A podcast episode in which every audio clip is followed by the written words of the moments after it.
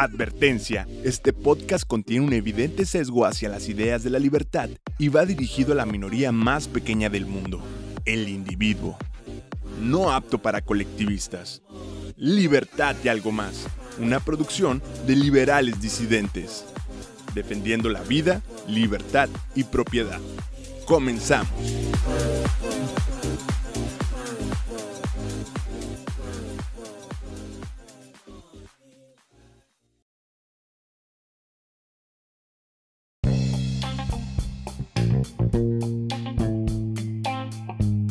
¿Qué tal amigos? Bienvenidos a un nuevo capítulo de Libertad y algo más por liberales disidentes. En esta ocasión tuvimos en Twitter Space a Juan Pina, quien es encargado de Relaciones Exteriores del Partido Libertario de España, para platicarnos sobre la relación que tiene Putin con las diferentes dictaduras del mundo. Esperemos lo disfruten y no olviden seguirnos en nuestras redes. Muchísimas gracias a, vosotros, a liberales disidentes y y a toda la comunidad liberal y libertaria de, México. Siempre, siempre es un placer el estar en contacto con vosotros y tenemos muchísimo que, compartimos. La verdad es que fue también eh, magnífico el poder estar con, vosotros allí en México hace, bueno, pues creo que poco más de un mes, ¿no? Y, tener la oportunidad de, conocer a, personalmente a, algunos de vosotros y, poder colaborar. Y bueno, pues eh, sí, yo creo que este es un un tema que verdaderamente nos va a seguir acompañando durante años. El mundo cambió el 24 de febrero, estamos en una dinámica nueva y todo lo que hagamos para, bueno, pues para debatir sobre ello, para divulgar eh, y denunciar aquellas cuestiones que como libertarios o como liberales clásicos eh, podemos, podemos estar, tener mayor preocupación sobre ellas, pues siempre, siempre, siempre viene bien, siempre es necesario en, esta, en este nuevo tiempo, ¿no? Que mm, sobre todo quizás deberíamos situar eh, a la audiencia un poco en qué, en qué lugar o en qué momento histórico nos encontramos eh, ahora. Y, sí, yo creo que va a ser muy necesario el, poder trazar esas afinidades y esas líneas de conexión que siempre las ha habido entre los dos extremos del espectro político convencional, de esa especie de dial tan manido de izquierda a derecha o de extrema izquierda a extrema derecha, que ya la verdad es que está bastante superado como herramienta eh, politológica para definir las ideas, los sistemas de ideas, es decir, las ideologías, y, a los políticos y a, las personas, pero que todavía es el que la gran mayoría de la gente pues tiene, tiene como, como baremo para, para medir las cosas, ¿no?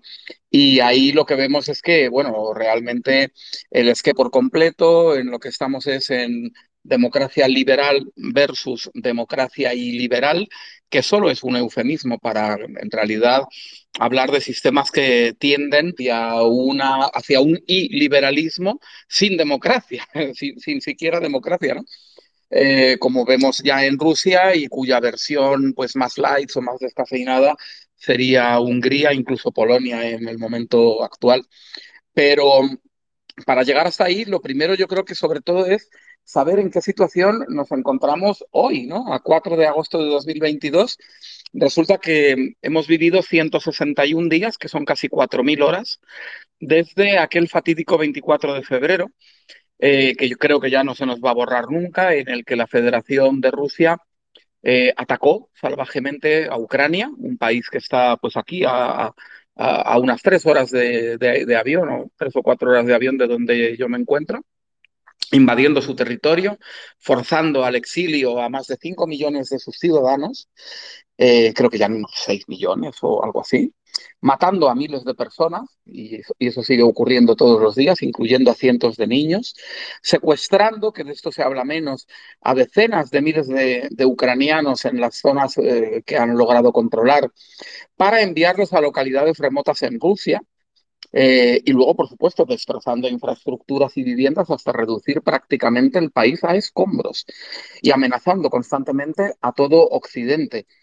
A todo Occidente, porque eh, creo que hace dos, tres días eh, Medvedev, que fue presidente ficticio de Rusia durante unos años en los que por incompatibilidad constitucional no lo podía hacer Putin. Entonces Putin bajó a primer ministro, subió a Medvedev, que era el primer ministro, a presidente y después se volvieron a intercambiar los papeles.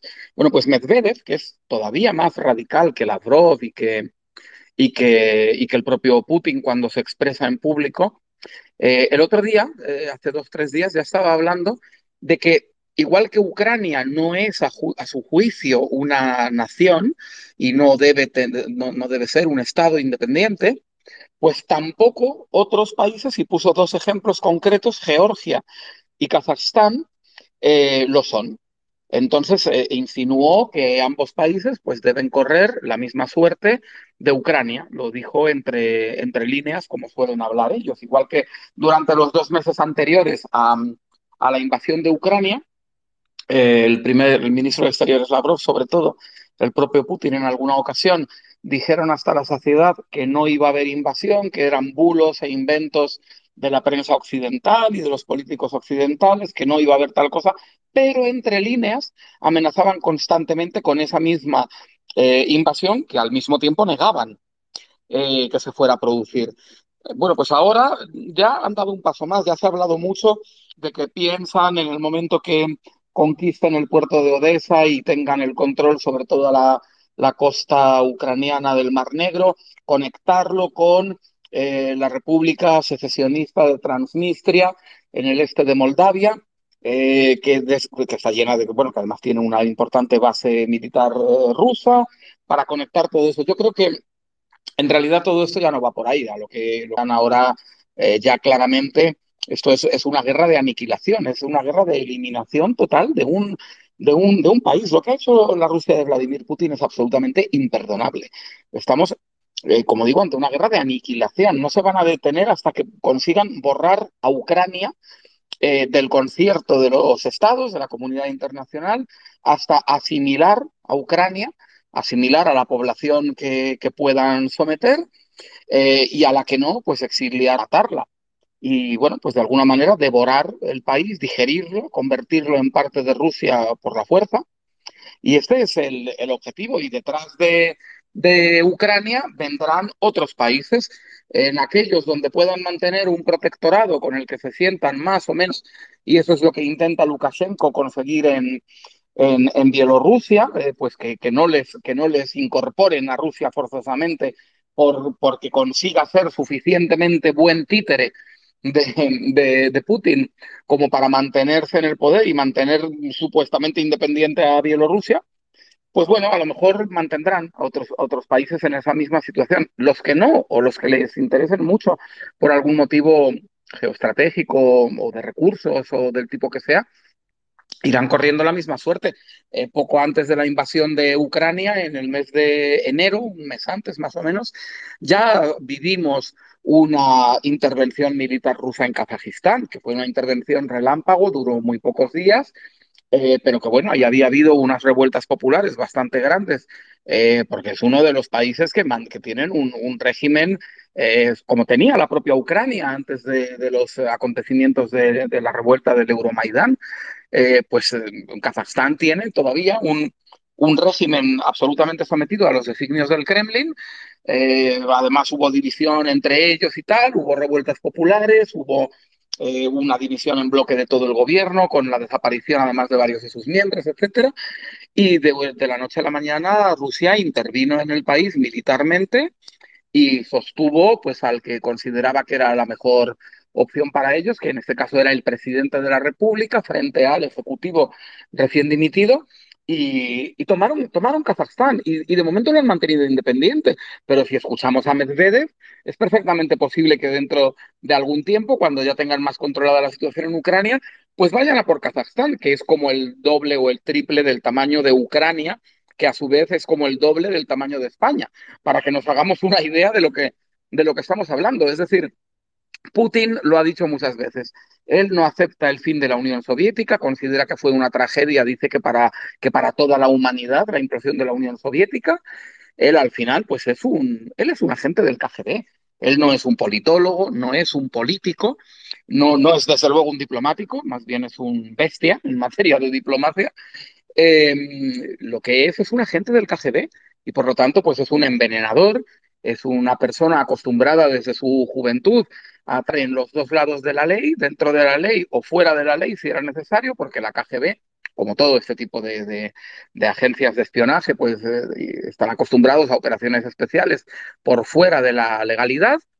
Cuando, bueno, pues un, conjunto de, carambolas y de, y de, situaciones eh, muy complejas eh, le, logra, le, colocaron en, la posibilidad de, sustituir a, a, Boris Yeltsin y de ser un poco el líder de todo el, de todo el sector de todo el sector eh, nacionalista, estatista, profundamente estatista de, de, Rusia, pues, pues lo hizo. Estamos ante un delincuente, es un, un tipo que es un, un, agente sin escrúpulos de la inteligencia, no tiene escrúpulos de conciencia, está acostumbrado a operar, como digo, fuera del marco legal. Eh, y todas esas carambolas que le consiguieron eh, que consiguieron que se colocara en el, en el poder, al cabo de los años, es que no, no se pueden esconder. Y ya en el poder se ha convertido en el hombre más rico del mundo. Bill Browder ha calculado en unos 200 mil millones de dólares la fortuna personal escondida por Vladimir Putin. Es decir, estaríamos hablando de una fortuna personal muy, muy por encima de la de cualquiera de los grandes millonarios que todos podamos eh, conocer, ¿no? De gente como, yo qué sé, desde el sultán de Brunei hasta Elon Musk o, Jeff Bezos o eh, Bill Gates.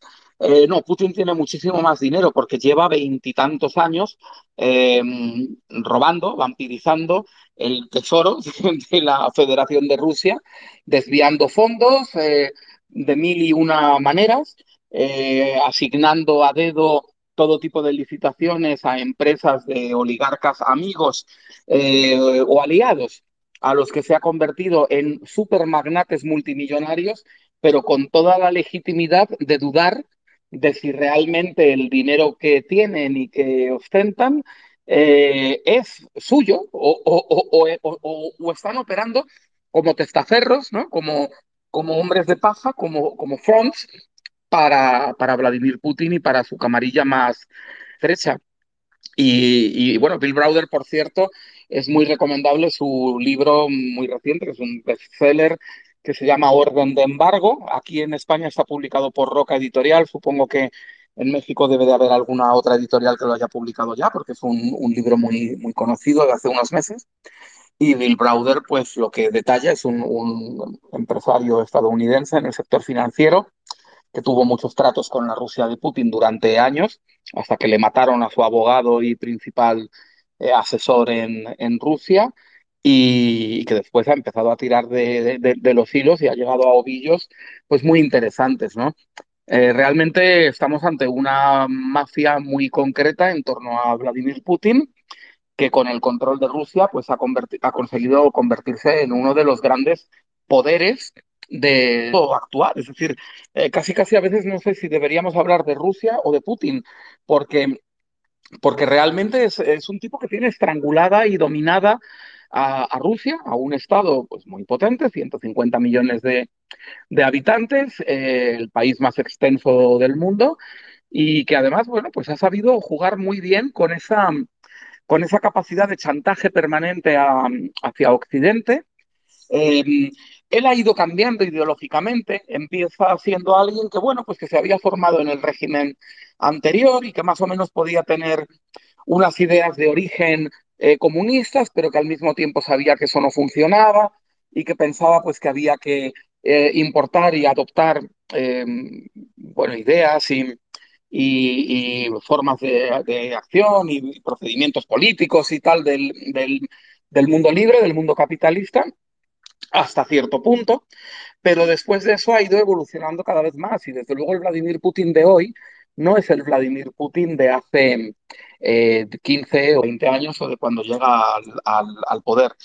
Eh, ya era por entonces extraordinariamente nacionalista, como hay regímenes comunistas del otro lado del pelón de, de acero, pero con el tiempo se ha ido haciendo aún más nacionalista probablemente ha ido asumiendo posiciones mucho más conservadoras, vinculadas con la Iglesia eh, ortodoxa, eh, con los dos patriarcas con los que, ha, es como el Papa, ¿no? eh, con los que ha tenido que coexistir durante su mandato.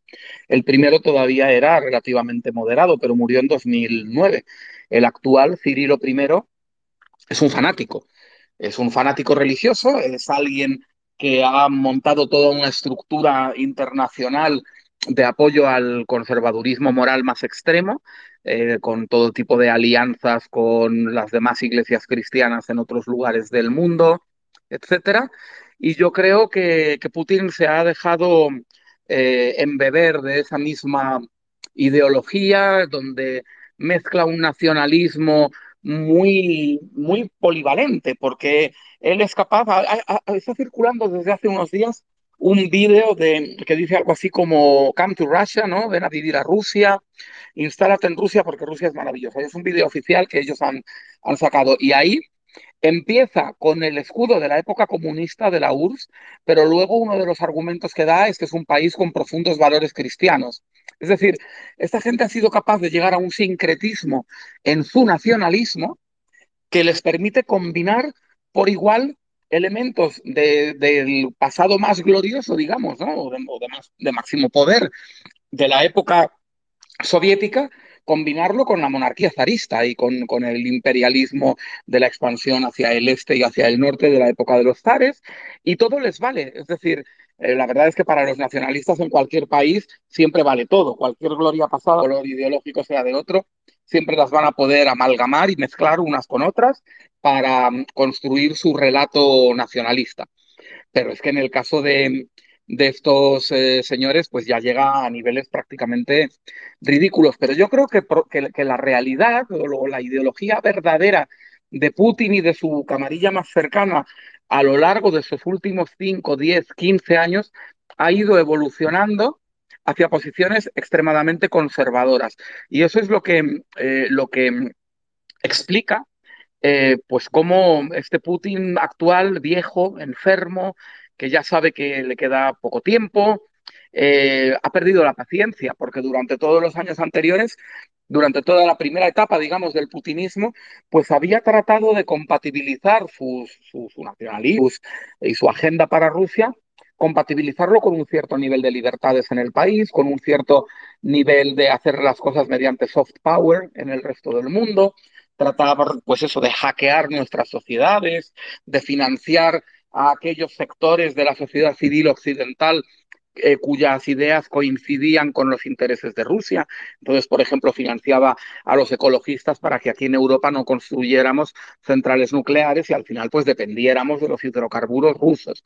O financiaba a sectores teóricamente pacifistas de la izquierda para que esos sectores eh, consiguieran que nuestros presupuestos de defensa no aumentaran demasiado él estaba obsesionado con la hegemonía militar y geopolítica. Eh, y bueno, pues financiaba campañas electorales de, de, candidatos cercanos, financiaba todo tipo de cosas en Norteamérica, en América Latina. En América Latina tenía gran conexión con los regímenes de la época soviética que habían perdurado, es decir, básicamente con Cuba, con Nicaragua, eh, con el nuevo movimiento chavista, que, que, siempre pues, le ha sido muy cercano por la mediación de Cuba, etcétera. Pero bueno, aquí en Europa pues eh, financiaba cualquier cosa y, y, y, aquí resulta que las operaciones económicas, eh, por lo que se sabe ¿no? o, se rumorea eh, de, la financiación inicial de Podemos, desde la extrema izquierda en España, parte de la financiación habría venido a través del régimen ruso, eh, perdón, del régimen iraní, y como el régimen iraní estaba ya por entonces en, con embargos y con sanciones de todo tipo y las transacciones no podían ser directas, pues qué casualidad que salen por bancos rusos, que además son los mismos bancos rusos que eh, han participado en, en el banco ruso-checo que financió por primera vez a Marine Le Pen en la anterior campaña electoral, no en la que ha habido este año, por ejemplo, ¿no? Eh, y bueno, va a hackear las sociedades europeas, la norteamericana, eh, intenta eh, yo creo que apoya muy fuertemente mediante mecanismos informáticos y, y, seguramente pues mediante todo tipo de hackeos, pero también mm, creo que también económicamente la llegada al poder de, de, de Donald Trump, eh, porque es que además, ¿a quién le beneficia? La política exterior de Trump durante los cuatro años que ha estado en el poder, pues única y exclusivamente a la Federación de Rusia. Trump le cede todo el protagonismo en Oriente Medio eh, para que pase a, ser el gendarme de la zona en lugar de los estados. Eh, Trump permite eh, la labor de, de Rusia aquí, siendo Turquía país miembro de la OTAN, la base militar de Incirlik en Turquía es absolutamente fundamental para la seguridad de todos los europeos. Sin embargo, Turquía, pues, bajo el gobierno radical de Erdogan, va dando pasos en los que, bueno, sí, sigue estando en la OTAN, pero está como con un pie en Rusia y el otro aquí, ¿no? Eh, permitido también protagonismo en Libia, eh, e incluso la operación Guaidó, que teóricamente tenía que desalojar del poder a, Nicolás Maduro.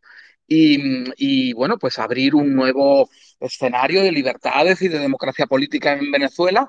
Al primer ladrido del ministro de Exteriores Lavrov eh, y, a la primera visita de Lavrov a Caracas para reforzar a Maduro, se acabó la operación Guaidó. Eh, o estaba inicialmente prevista desde el principio para fracasar, o, tuvo que dar marcha atrás porque, bueno, pues porque al final Trump ha ido ejecutando las decisiones en política exterior que le han venido bien a, a Rusia. Ya empezó con una guerra comercial contra los propios aliados de Occidente en Extremo Oriente, Taiwán, Corea y Japón. Nada más entrar Trump a la Casa Blanca, una de las primeras cosas que hace es empezar a denunciar tratados comerciales con países que habían sido leales a Estados Unidos durante décadas y que son socios fundamentales, no solo comerciales, sino también geopolíticos en Extremo Oriente. ¿Cómo se explica eso? ¿Eso a quién beneficia? Como decían los romanos, qui prodest. pues qui prodest, claramente el que, el que se beneficia es Rusia. Entonces, como digo, este Putin viejo, enfermo, ha intentado hacer Em, las cosas, ha intentado ganar posiciones eh, geopolíticas y, tender hacia el objetivo último de él, que es recuperar la Unión Soviética o recuperar un eh, imperio, una hegemonía política sobre medio mundo, desde luego sobre todo lo que llaman Eurasia, que es media Europa y, toda Asia, eh, pero, pero después, a partir de ahí, pues sobre medio mundo, porque no renuncian a América Latina, por ejemplo, y a África, eh, y, lo ha intentado por medios, digamos que pacíficos, no violentos, con dinero, gastándose el dinero que nosotros le pagamos por los hidrocarburos, eh, gastándolo en comprar a nuestros políticos aquí en Europa, Laurent Fillon en Francia, Gerhard Schröder en Alemania y tantos otros. Es decir, se ha gastado nuestro dinero, el dinero de nuestros contribuyentes, durante décadas no se ha investigado en técnicas de energía nuclear o de fracking o de otro tipo, mm, pues más pacíficas, o sea, perdón, más, seguras ¿eh? o más, em, más modernas, porque Rusia no lo ha permitido y, que, lo que se ha hecho ha sido depender cada día más energéticamente, y no solo energéticamente, sino política y geopolíticamente de Rusia, y nos hemos gastado nuestro dinero en que nos domine. O sea, es que es el mundo, el mundo al revés, ¿no? Y claro, este nuevo Putin, viejo y enfermo, pues ya mm, ha perdido la paciencia, porque sabe que toda esa estrategia de, largo, de 20 largos años hackeando nuestros países no le ha funcionado. El 6 de enero de 2021, pese a los últimos estertores de Trump con el asalto al Capitolio, etcétera, lo cierto es que Putin es consciente de que ha perdido la Casa Blanca, que yo creo que, estaba convencido de que la iba a poder mantener por cuatro años más. Y no solo eso, sino que en aquel momento también sabe, las encuestas ya lo están dando y la información que manejan ellos es de primerísimo nivel, pues sabe que, que, tampoco va a ganar el Elíseo, porque la otra alternativa, si no tenía Estados Unidos, era tener otra potencia nuclear fundamental en Europa, corazón de la Unión Europea junto a Alemania y miembro del Consejo de Seguridad de la ONU, que era Francia. Pero todas las informaciones que maneja le dan que después de haber perdido Estados Unidos tampoco va a conseguir colocar a Marine Le Pen en la presidencia de la República Francesa. Y yo creo que pierde la paciencia, pierde la paciencia y vemos toda una serie de, de movimientos muy extraños a lo largo del segundo semestre de 2021 y a partir de diciembre ya está empezando a acumular tropas en Bielorrusia por un lado y en las fronteras de, Ucrania, negando que la vaya a invadir, pero más de 100.000 soldados, bueno, es que eso no tiene otra explicación que, los preparativos para una invasión, que efectivamente el 24 de febrero invade, invade Ucrania.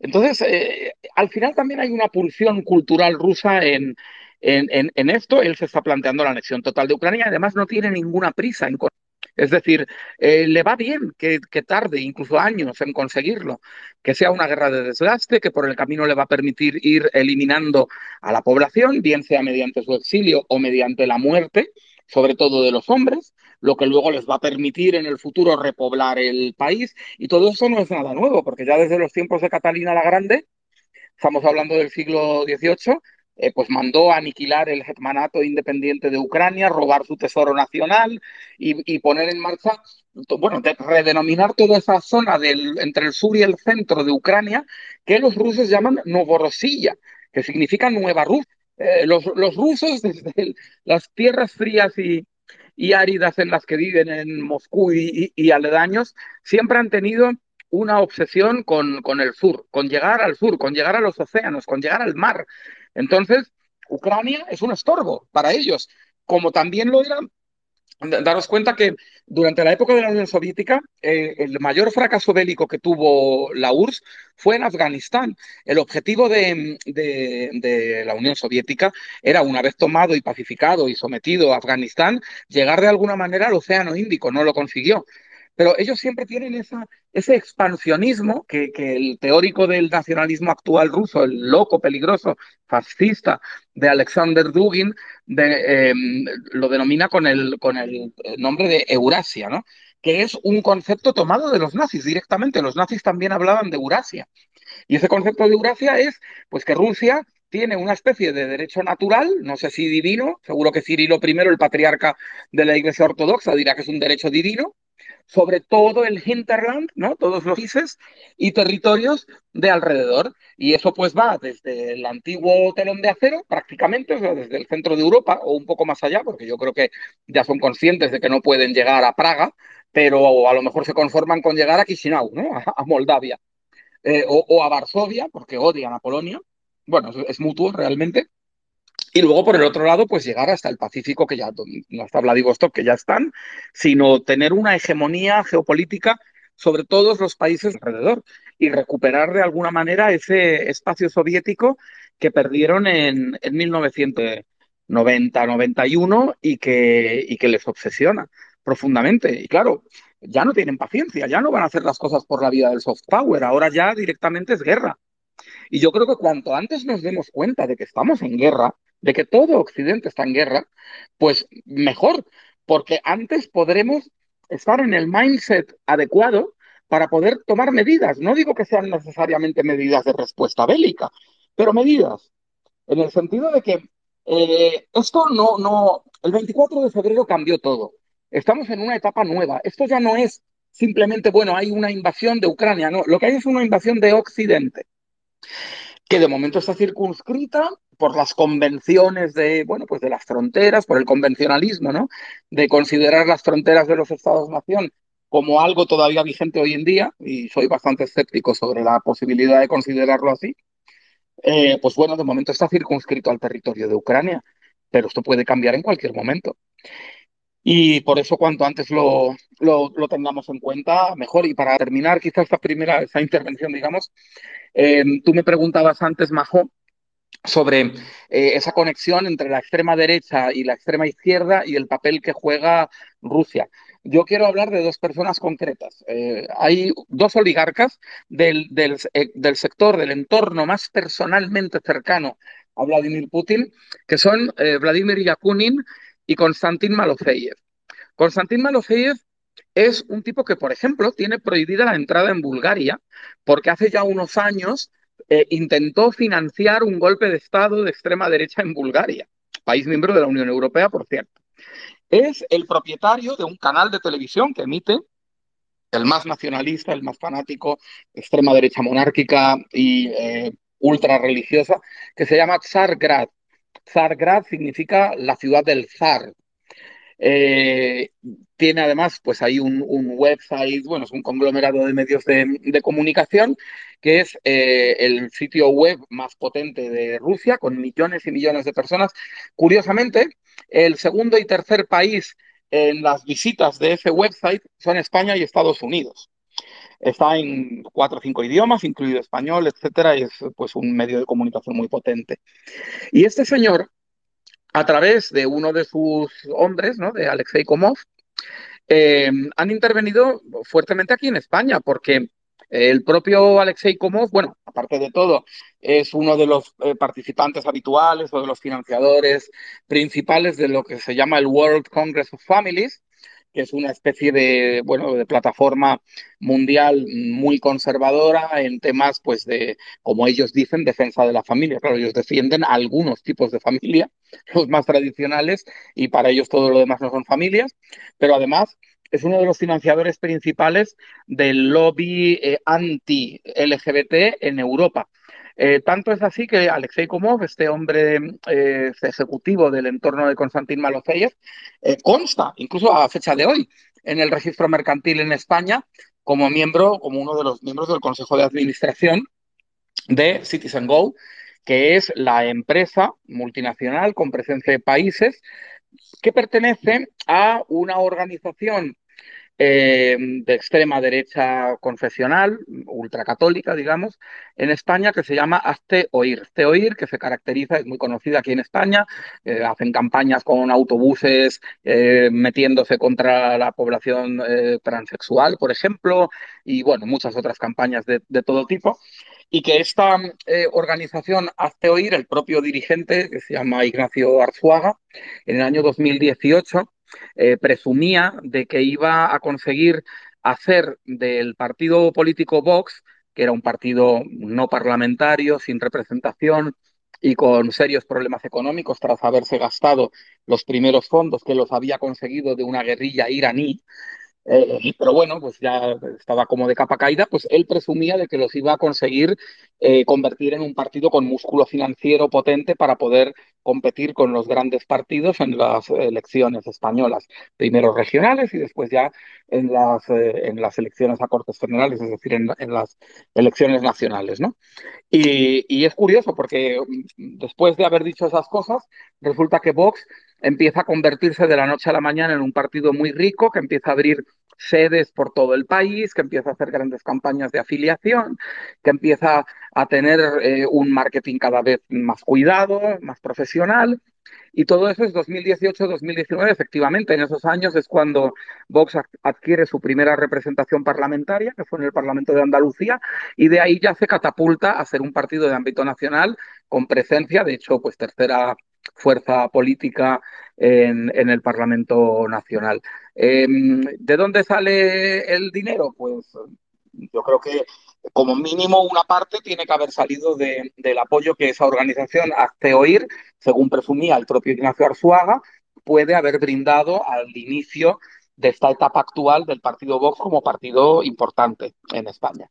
Eh, y, claro, si eso es así, si eso es así, evidentemente ellos lo negarán, supongo, pero si eso es así, pues resulta que muy probablemente ahí tiene algo que ver Alexei Komov, porque es que está en el Consejo de Administración de Citizen Go, que es hazte oír. Eh, bueno, pero es que además eh, Alexei Komov, junto con Konstantin Malofeyev y el otro señor del que os iba a hablar, Vladimir Yakunin, resulta que han donado más de 200 millones de euros, más de 200 millones de euros según, eh, bueno, a todo el, lobby de Bruselas contra las personas homosexuales. Em, hay un informe de 2021 que se llama The Tip of the Iceberg, ¿no? La punta del, iceberg, em, que está emitido por uno de los foros oficiales del Parlamento Europeo, que son los foros son como grupos de eurodiputados de diferentes eh, grupos y de diferentes países, ¿no? Para un tema concreto. Bueno, pues hay un foro concreto que emitió este informe, creo que en octubre o noviembre del año pasado, y ahí eh, eh, hay toda una tabla de donantes eh, al, lobby anti-LGBT en Bruselas y te encuentras más de 200 millones de euros entre estos señores, ¿no? Entre Yakunin y, y Malofeyev. solo hasta 2018, que es el último año en el que se, del que tuvieron datos.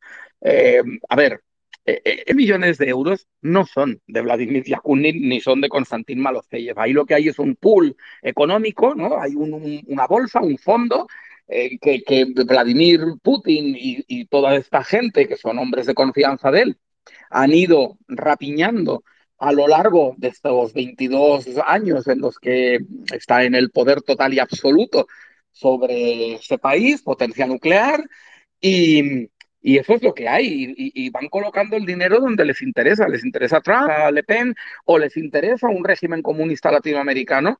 Pues ellos van colocando, van colocando dinero en cualquier tipo de aliados. Y no es que tengan tenido tradicionalmente una visión muy ideológica de todo esto. Pero sí que es verdad que cada vez más se han ido desplazando a apoyar mm, cada vez menos a la extrema izquierda, aunque la siguen apoyando, y cada vez más a la extrema derecha, por lo menos aquí en Europa.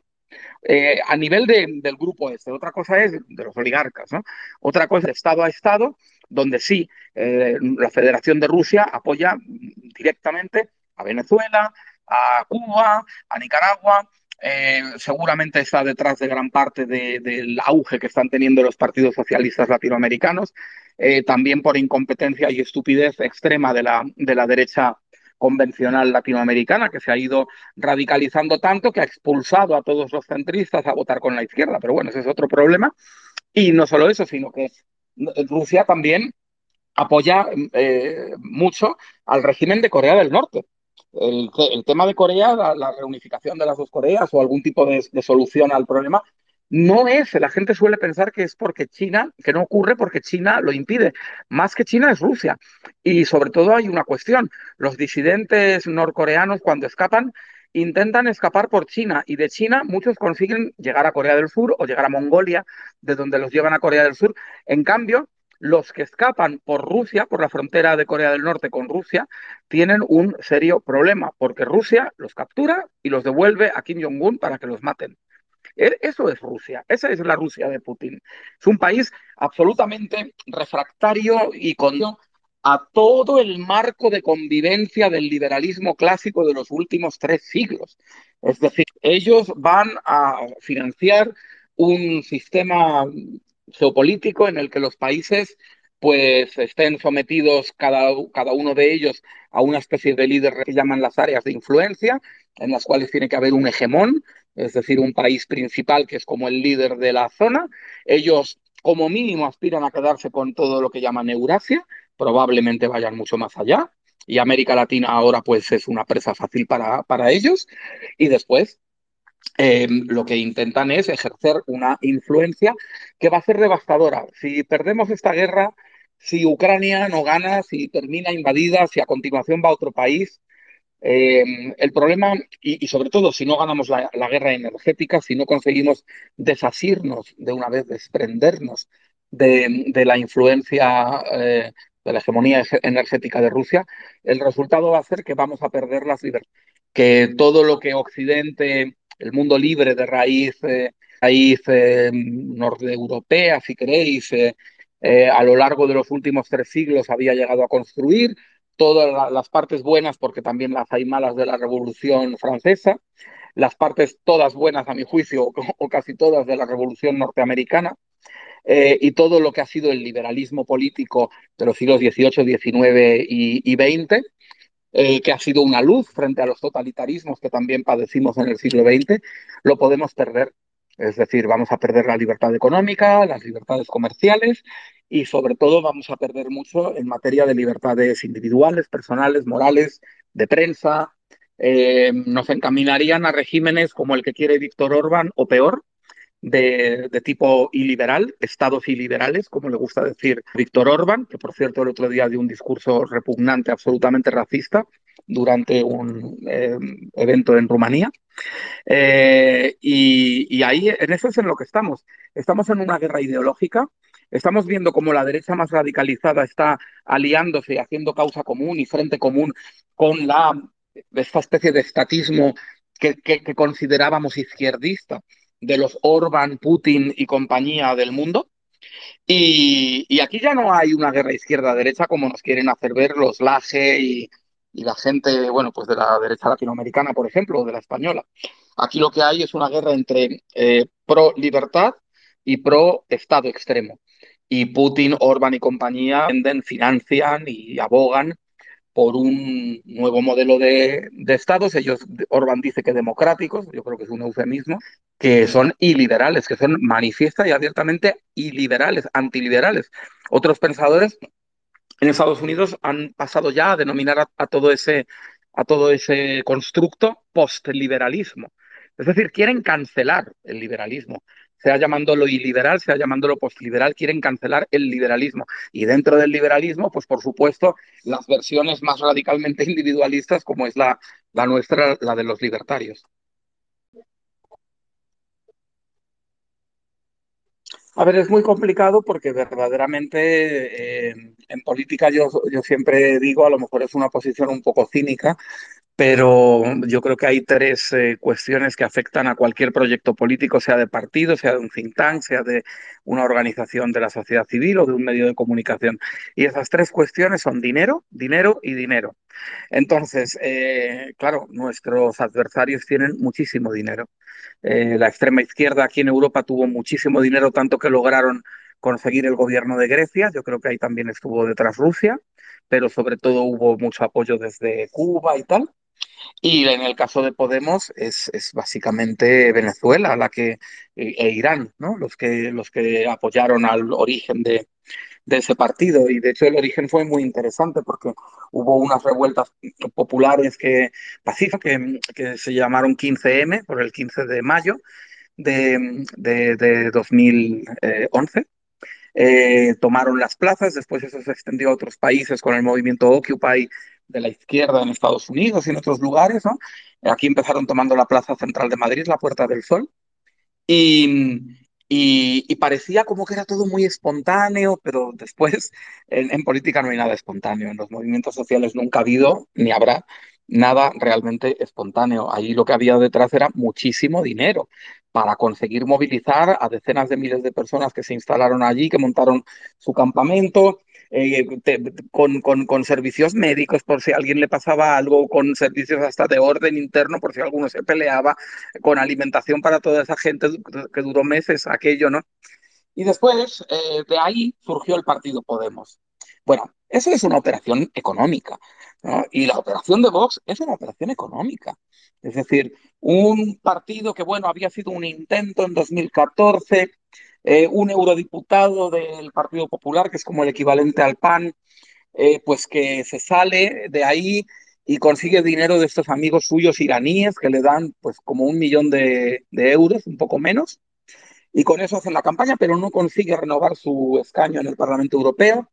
Y ya a partir de ahí, eso es 2014, queda ese partido muy tocado, prácticamente testimonial, extraparlamentario por completo, durante años. Y de pronto en 2018-2019 se convierte en un partido riquísimo que empieza a crecer, que empieza a tener sedes, que empieza a tener este, afiliados a miles por todas partes y que tiene dinero para hacer campañas potentísimas, compitiendo con grandes posibilidades de éxito con, con los principales partidos del país y, y, finalmente pues llega a las, a las instituciones. ¿De dónde sale todo ese dinero?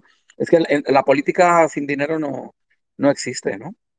Entonces, ¿qué le podemos decir a la gente? Bueno, primero abrirles los ojos. Yo creo que eh, explicarles to to todas estas eh, realidades y sobre todo tratar de que cambien el chip, que esto no va de izquierda versus derecha y que cuanto más eres de izquierdas, más combates a la derecha o al revés. Esto no es así. La extrema izquierda y la extrema derecha son un único polo, son muy parecidas, tienen ideas muy, muy, muy similares y en ambos casos consisten en un Estado grandísimo, poderosísimo, con una capacidad de control enorme, con una capacidad sobre todo de ingeniería social y cultural inmensa para someter a los individuos. Por lo tanto, frente a una extrema izquierda, no te sirve de nada eh, alimentar la extrema derecha. De hecho, ellas dos se retroalimentan. Entonces, si tú te sumas, te sumas a una contra la otra, lo que realmente estás haciendo es alimentar al mismo monstruo dilo, ¿no? a una de las cabezas del monstruo bicéfalo. Lo que se necesita entonces es eh, más libertad, es, exponer nuestras ideas de frente, sin tapujos, sin paños calientes y sin contemplaciones. Y decir, mira, estos dos, que los ves tan enfadados y que se pelean entre sí y que mantienen de oposición mutua tan grande, en realidad son lo mismo y al que te están afectando es a ti porque te quieren quitar tu libertad, porque ambos te van a querer cobrar más impuestos, aunque eso parezca más de la izquierda, y ambos te van a querer meterse más en tu cama y en tus libertades individuales, aunque eso parezca más de la derecha. En realidad ambas lo hacen. extrema izquierda y extrema derecha. Y en medio, pues estamos todos los demócratas, están los socialdemócratas, están los demócratas cristianos, que aquí en Europa son potentes, por ejemplo en Alemania, están los liberales clásicos, que lamentablemente a mi juicio se han descafeinado muchísimo. Yo creo que por eso ahora está, tiene tanto auge, sobre todo entre la gente joven de nuestro movimiento, el libertarismo, porque es como una especie de aire fresco, de renovación, es como un liberalismo real 2.0, que vuelve a los orígenes, que es más auténtico, ¿no?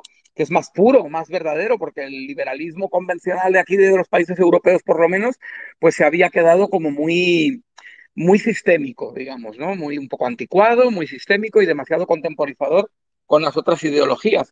Eh, curso de deriva, en, una, derrota en el sentido náutico del término, muy mala, porque eh, mientras los extremos eh, se eh, resurgen y, vuelven a tener casi la fuerza que tuvieron hace 90 años que desolaron Europa, resulta que los partidos de todo, de todo el espectro intermedio lo que han hecho ha sido hacerse cada vez más similares entre sí. Prácticamente ya no encuentras muchas diferencias entre el partido principal del centro derecha y del centro izquierda y el liberal que suele estar en medio de cualquier país europeo, son cada vez más parecidos. Eh, y además se han ido haciendo cada vez más estatistas. Lo que llamaba el sociólogo eh, anglo-alemán Ralph Dahrendorf el consenso socialdemócrata. Él dice que desde la Segunda Guerra Mundial para acá, Europa Occidental se instaló en esa especie de consenso socialdemócrata, en el cual estamos en esa especie de autoritarismo buenista, ¿no? De un como un Estado super benefactor que se mete absolutamente en todo, que cada vez le quita más impuestos a todo el mundo y los trata de distribuir de manera justa, eh, dando todo tipo de servicios, etcétera, etcétera, pero que ha llegado a ser asfixiante asfixiante y que además es incapaz de cumplir lo que promete. Y de hecho, todas esas revueltas del 15 de, de mayo en España y en otros países, el movimiento Occupy y demás, lo que hubo es simplemente la realidad de que tras la crisis de las eh, subprimes, ¿no? de las hipotecas en Estados Unidos, empezó esta recesión a partir de 2007 y en los siguientes años lo que vieron los jóvenes de muchísimos países es que el Estado que había prometido muchas cosas y que además más o menos las había dado a la generación anterior, ya no era capaz de dárselas a ellos y que ellos no iban a tener ese bienestar que se les había prometido porque sencillamente toda esa bonanza económica había sido mentira, había sido pura deuda, había sido endeudamiento. No había tal dinero, lo que había habido era un endeudamiento extremo y feroz durante décadas que en algún momento tenía que chocar contra la realidad y ellos iban a ser los perjudicados y por eso se rebelaron y, empezó a resurgir una extrema izquierda pues como renovada, eh, ya no con tanta estética comunista, sino como más, eh, no sé, nueva izquierda, decían y tal. Y eso duró unos años, y eso es, por ejemplo, el fenómeno de Podemos en España. Pero es que a continuación ha venido como, como backlash, ¿no? como, como movimiento pendular en contra de esto, el, el resurgir eh, equivalente de esa nueva extrema derecha radicalizada que coincide con la extrema izquierda en ser extremadamente intervencionista en todo. Aquí en España, porque esto quizá desde América Latina a veces no, no se comprende, yo he conocido muchos latinoamericanos que dicen, ah, pero en España está ese partido Vox, que es un partido de derecha eh, radical y que por lo tanto tiene que ser muy liberal en economía. No, no, en absoluto no solo no es muy liberal en economía, es que es absolutamente antiliberal, es proteccionista, firmemente proteccionista, es contrario a las multinacionales, em, quiere montar un, renovar un Instituto Nacional de Industria desde el Estado, es decir, reindustrializar el país desde la dirección estatal, supongo que con empresas públicas o semipúblicas, y no solo eso, sino que es que además ha montado su propio sindicato. Es decir, eh, y, luego dicen que son conservadores, ¿no? Perdón, conservadora fue Margaret Thatcher que derrotó a los sindicatos, que mantuvo durante más de un año un pulso feroz con ellos y al final se salió con la suya y venció. Esa era conservadora, era miembro del Partido Conservador Británico. Estos no son conservadores, estos son neofalangistas o no sé muy bien cómo, cómo definirlos. La palabra fascista no la debemos utilizar demasiado porque la ha distorsionado tanto la izquierda prácticamente ya ha perdido sus contenidos, pero de parecerse a algo, esta gente de Vox se parecerían más eh, a, lo que fue el movimiento de José Antonio Primo de Rivera aquí en España o de Benito Mussolini en Italia que, que aún conservador no tienen nada que ver con los conservadores. Conservador fue Winston Churchill, que, que venció, eh, eh, bueno, que, que, combatió a los, a los fascistas en los campos de batalla. Ese era conservador, Winston Churchill. Estos no son conservadores, ¿no? aunque se hayan adueñado del grupo conservador del Parlamento Europeo, porque al marcharse los británicos por el Brexit, pues ha quedado en manos de Vox y del Partido Polaco, que es el más grande y tal, ¿no? Pero esto no es valores, esto es una derecha nueva. Además, es una derecha que coincide con la izquierda en algunos tics muy preocupantes. Por ejemplo, uno de ellos es la violencia. Es una derecha que es capaz de paralizar un país entero como Canadá, de tener la capital del país, Ottawa, eh, absolutamente intransitable, imposible de, ir a trabajar y de nada durante semanas. Es un, un eh, partido que, perdón, un, un, tipo de derecha que aquí en España ya ha asaltado, por ejemplo, un ayuntamiento, el de la localidad de Lorca, el gobierno municipal de la ciudad de Lorca, fue asaltado hace un, unos meses eh, y que, bueno, pues hemos visto el, el Capitolio. Hemos visto el asalto al Capitolio, el ataque al, Capitolio, nada menos que de los Estados Unidos de América, lo que fue. Esta no es una derecha de orden conservadora o liberal conservadora, de gente burguesa, de las ciudades, de clase media alta, pacífica, eh, y que cumple las leyes y tal. No, esto no, esto son otra gente. Estas son eh, gente que aquí en España, por ejemplo, están creciendo principalmente en los barrios obreros, en los cinturones industriales alrededor de las grandes ciudades, en el campo, son primera fuerza política ya en una región de las 17 que tiene España, que es la región de Murcia, donde, que es una región eminentemente agrícola. Entonces, eh, esto es otra cosa. Esto es un poco lo que intentó hacer Jean-Marie Le Pen a partir de los años 80-90 en Francia y que, mira, al cabo de las décadas, pues va funcionando. Ha funcionado en Hungría, está funcionando en España. Eh, es muy probable que en las próximas elecciones, parece que ahora están un poco de capa caída después del mal resultado de las elecciones al Parlamento de Andalucía, pero puede pasar cualquier cosa. Y, y es muy, muy, muy preocupante muy preocupante porque, bueno, Hungría es un país muy pequeño que no es tan relevante dentro de lo que cabe en la Unión Europea o en el concierto mundial. Polonia sí que es mucho más grande y más importante, pero por lo menos, aunque son, aunque el gobierno polaco del partido PIS es igual de extremista en las posiciones de derechos y libertades morales, por lo menos son un, un poquito más sensatos y además no están a favor de, Putin. Eh, mientras que Hungría es el caballo troyano de, Putin en, en, en, Europa. Víctor Orbán lo es claramente, ¿no? Eh, pero es que detrás puede venir España. Y claro, España ya son palabras mayores, porque España ahora mismo es la potencia eh, económica e industrial dentro de la Unión Europea. Está el eje franco-alemán y luego estamos un poco a la par Italia y España. Entonces ya es un país grande, ya son 47 millones de habitantes y un país pues con más de un eh, de un billón, tri trillón americano, de un billón europeo de, de, euros de presupuesto. Y si este eh, grupo consigue hacerse con un país como España, pues ya la cosa es preocupante. Pero lo grave no es España, porque España no tendrá elecciones hasta el año que viene. El problema es que sí hay elecciones, creo que el veintitantos o treinta de septiembre en Italia.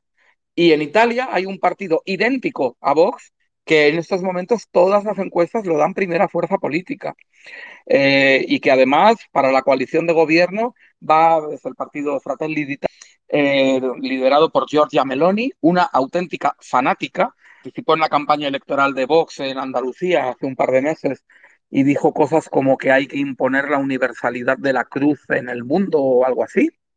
Eh, una persona verdaderamente preocupante y además que va a poder cogobernar en coalición con eh, Matteo Salvini, Matteo Salvini del partido Lega, otro partido de extrema derecha, que eh, además este sí que es un admirador declarado y extremo de Vladimir Putin y un tipo pues también muy peligroso. Si esos dos partidos conforman el próximo gobierno de Italia, eh, claro, ya no es la Unión Europea batallando contra Hungría para exigirle cosas, para amenazarla con expulsión, eh, para quitar fondos que le corresponden si no cumple eh, pues con los derechos y libertades de los individuos y cosas por el estilo, ya no es Hungría, ya estamos hablando nada menos que de Italia. Eh, con lo cual la Unión Europea puede estar condenada a, precipitarse en una, en una espiral de, disolución o de incapacidad, como mínimo de parálisis muy grande a partir de entonces.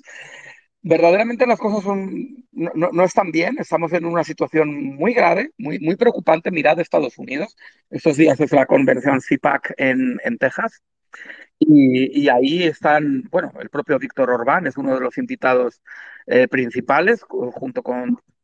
Y, ahí se está, es, decir, eh, Donald, Trump está invitando a la, a la convención a un tipo que el fin de semana pasado, porque es que no ha pasado ni, ni, ni, una, ni una semana, estaba diciendo en aquel mitin en Rumanía, en las zonas de población eh, étnicamente húngara eh, donde son mayoritarios en, unas, en un par de distritos del centro de Rumanía. Él va todos los años allí y allí se envuelve de un fervor nacionalista tremendo.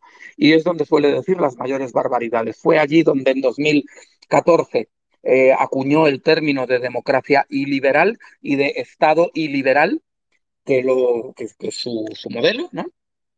Pero es que esta, este fin de semana pasado lo que ha dicho allí ha sido que Europa occidental está mm, tan mal como está, según él, porque nos hemos mezclado con otras razas peores o inferiores o diferentes o lo que sea, eh, que, Occidente ya no es Occidente, refiriéndose al Occidente de Europa, ¿eh?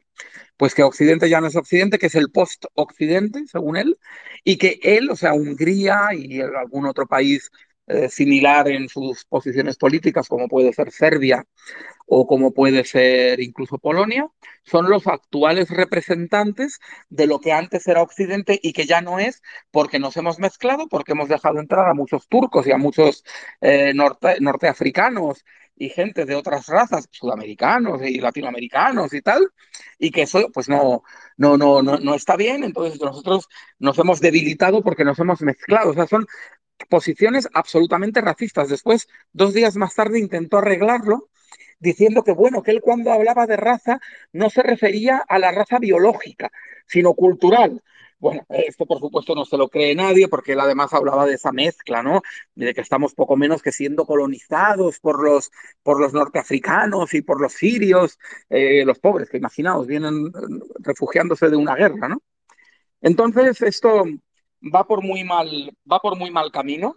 Tenemos una extrema derecha verdaderamente ante. Al mismo tiempo, eso está teniendo otro efecto que, del cual se suele hablar poco, y es el repunte y el resurgir también de la extrema izquierda, porque hay mucha gente de los partidos de centro izquierda o de izquierda moderada normales que, preocupados, asustados, eh, eh, aterrorizados por el auge de la extrema derecha, se radicalizan a su vez, porque esto se retroalimenta, ¿no?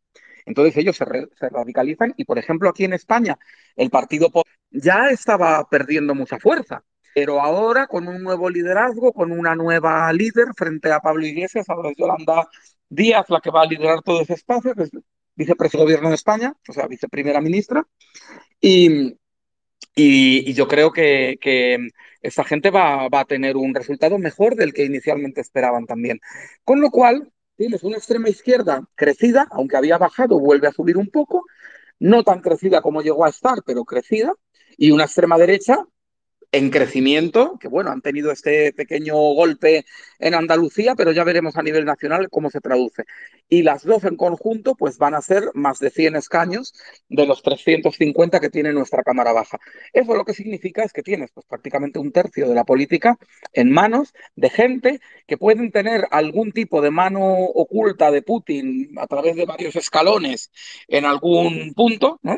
pero sobre todo dos partidos políticos que, representan eh, lo, peor, lo más antiliberal, lo más contrario a la libertad económica, a la libertad moral y a todas las libertades, ¿no? Y no es un fenómeno español, es un fenómeno de toda Europa, para no hablar de Estados Unidos, que, mejor no tocarlo, ¿no? Y, yo creo que ante esto, pues no sé, mi, recomendación a los liberales clásicos y libertarios es, primero, unirnos entre nosotros. Eh, ahora mismo todas las facciones, N facciones que tenemos en nuestro movimiento, pues está muy bien que las tengamos en el plano teórico, pero yo creo que es el momento de bajar a defender, ¿no? Como en los partidos de, fútbol, ahora hay que bajar a defender la, portería la portería es la democracia liberal convencional, porque está amenazada en estos momentos. Y luego ya una vez que hayamos eh, conjurado el peligro y hayamos resuelto la amenaza y estemos en una situación de normalidad, pues otra vez podremos empezar a ver cómo acabar con el consenso socialdemócrata, cómo dar pasos hacia adelante hacia el libertarismo, eh, cómo reducir impuestos, cómo reducir la injerencia que también la socialdemocracia lamentablemente ejerce en las vidas de las personas. Todo eso hay que, nuestras y son importantísimas y hay que tomarlas. Pero ahora mismo, ahora mismo lo realmente urgente y crucial es hacer frente a la extrema izquierda y a la extrema derecha, que hacen una pinza, una tenaza contra, contra, contra la NOR, digamos, ¿no? Yo, yo te quería preguntar, Juan, dices que, que la, la, guerra es una guerra contra, contra Occidente y Occidente pues ha, ha respondido con, con, una serie de, de, pues, de apoyo económico y, y, y, equipo militar y algunas sanciones, pero ¿es suficiente o, se podría hacer algo más? Porque yo veo como que están un poco adormilados en Occidente, no sé cómo lo veas tú.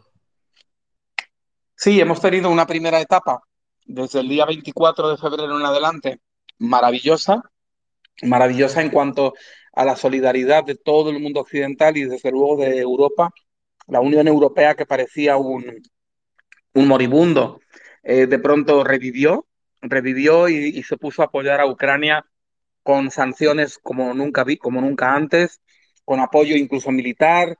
Eh, países como Finlandia y Suecia se incorporaron a la OTAN, es decir, todo fue muy bien. Pero yo también eh, comparto mm, tu sensación de que en los últimos meses, pues parece como que ya nos hemos acostumbrado a la, mm, a la guerra de Ucrania, como que ya estamos descontando, como que se ha eh, acumulado un pesimismo que hace que muchos piensen que, bueno, al final va a ganar Rusia, al final Rusia va a hacer lo que quiere y no debemos meternos mucho más porque lo único que hacemos es prolongar la agonía de los ucranianos y darles esperanzas cuando en realidad no, las deberían tener porque aquí está eh, perdido. Es decir, digamos que es una posición fatídica, ultra pesimista, que yo creo que no debería, no debería ser así. Lo que sí que es verdad es que eh, Europa no está a la altura en una cuestión, que es en cortar tendríamos que ser nosotros los que cortáramos el, grifo del gas. No, no, no tiene que ser eh, Rusia la que cierre la llave, tenemos que ser nosotros. Y, y somos lo suficientemente ricos y modernos y, e industrializados y tecnológicos en todos nuestros países como para poder afrontar ese, ese reto eh, y si tenemos que pasar un poquito de frío o de incomodidades durante uno o dos años hasta que consigamos desprendernos 100% de la maldita dependencia de los hidrocarburos rusos, hagámoslo, hagámoslo. Yo creo que la población va a estar de acuerdo, hagámoslo. Lo que no puede ser, yo creo que lo que hay en el fondo es un, entramado de intereses creados eh, en, en, el cual todavía sigue habiendo infinidad de políticos de toda Europa en nómina de, en nómina de Rusia. Y ese es el problema principal que, que tenemos. Y como, claro, además en Estados Unidos, pues no, no está viendo tampoco una respuesta tan grande como debería, porque Estados Unidos eh, sí ha mandado mucho material bélico y eso está muy bien, pero Estados Unidos tendría por los cielos de Ucrania, y si no lo hacía la, OTAN, haberlo hecho individualmente Estados Unidos desde justo antes de que se produjera la invasión, porque después ya es muy difícil. Después ya significa entrar en un conflicto eh, abierto con, con, Rusia. Y en, esos, en esas semanas previas, cuando la inteligencia norteamericana ya sabía que eh, Rusia iba a invadir, hubieran protegido el cielo, es decir, hubieran mandado 100 aviones, 100 fighters a, Ucrania con patrulla constante en todo el cielo ucraniano, se habría dificultado muchísimo la operación terrestre de ocupación, en primer lugar. Habría sido perfectamente legal porque habría sido la propia Ucrania la que lo habría solicitado eh, y habría sido viable. Como eso no se hizo, el problema ha sido viabilizarlo después y de hecho el propio Estados Unidos, incluso cuando Polonia regalaba a Ucrania veintitantos aviones, cazas, cazabombarderos, eh, para defenderse. Y Polonia dijo, los podemos colocar mañana en la base eh, de la OTAN en Ramstein, en Alemania, mañana, para que lleguen pilotos ucranianos y se los lleven. Porque eran aviones que los pilotos ucranianos sabían utilizar. Bueno, pues Estados Unidos se negó. Y eso es un desastre, la verdad. Yo pienso que la administración Biden en general ha hecho lo que tenía que hacer en el caso de, de, Ucrania, pero no suficiente. Y Europa tampoco está haciendo lo suficiente. Y yo creo que en gran medida es porque todavía piensan nuestros políticos que todo se puede contener en Ucrania, que Ucrania está perdida, pero que todo va a terminar ahí. Y no, esto es como decimos en España, pan para hoy y hambre para mañana. Es decir, eh, detrás de Ucrania va a venir otro país. Detrás de Ucrania pueden venir escaramuzas contra Finlandia como represalia por haberse introducido en la... Están continuando. Eh, el, otro día Vladimir Putin visitó el Ártico ruso donde va a colocar unas eh, bases nuevas en las islas de, Nueva Zemlya y, bueno, directamente amenazando a Canadá y Estados Unidos, ¿no? están hablando prácticamente ya de una especie de fusión de Bielorrusia con Rusia están, han aumentado las tropas rusas en Bielorrusia. Eh, están amenazando constantemente a Polonia. A ver, esto no va a acabar en Ucrania. No va a acabar en Ucrania. El otro día hubo un intento de volver a poner en marcha el viejo conflicto entre Serbia y Kosovo. Serbia es un país aliado de Rusia. Eh, si eso sucede, va a haber dos guerras, porque va a haber una guerra de partición de Bosnia, donde la Bosnia está dividida en dos en dos estados que están federados y uno de ellos es de la etnia serbia, la República Srpska. Si la República Srpska se independiza unilateralmente de Bosnia y entra en guerra del lado de Serbia para ocupar Kosovo con el apoyo ruso, eso ya se ha internacionalizado. Y se puede internacionalizar también en Moldavia, porque en cualquier momento puede haber escaramuzas entre, entre las tropas eh, ucranianas eh, y las tropas rusas de Transnistria y forzar a que Moldavia tenga que entrar en conflicto también. Eh, y además tienes a Medvedev hablando de tomar Kazajstán y Georgia tan tranquilo, pues ¿qué podemos hacer? Yo creo que tienen mucha razón los políticos eh, de los países bálticos, Letonia, Estonia y Lituania, cuando dicen que, que, no, que esto no está siendo suficiente, que hay que poner más carne en el asador. Ellos ya han dado, algunos de sus países ha dado prácticamente la mitad de sus, eh, de sus eh, carros de combate. Se los ha dado a Ucrania para que pueda defenderse. Es decir, se están quedando indefensos ellos para defender a Ucrania porque saben que es la misma guerra, que estamos todos en guerra, que nos ha invadido a todos Putin. Pero lamentablemente más hacia acá, en Francia, en Alemania, en España, pues bueno, parece como que está bajando la intensidad de, de la posición eh, de apoyo a Ucrania y esto sí, a mí me preocupa mucho también. Muchas, gracias, Juan. Gracias, Fabricio. ¿Ya me escuchan? Sí, perfecto. excelente. Espero que todos los oyentes pues también me puedan escuchar. Eh, vámonos rápido entonces ahora sí con las participaciones. Ya veo que tienen aquí este, varios eh, con el micro abierto. Vamos a comenzar entonces, creo que el primero en subirse por aquí fue Gerardo. Luego vamos con Rex y luego Ariel. Adelante, Gerardo, bienvenido. Igual si pueden para que alcance la mayoría. Gracias. Después de Rex sigue Rodrigo. Ah, ok, después de Rex, Rodrigo. Dale, Gerardo, adelante. Dale, gracias.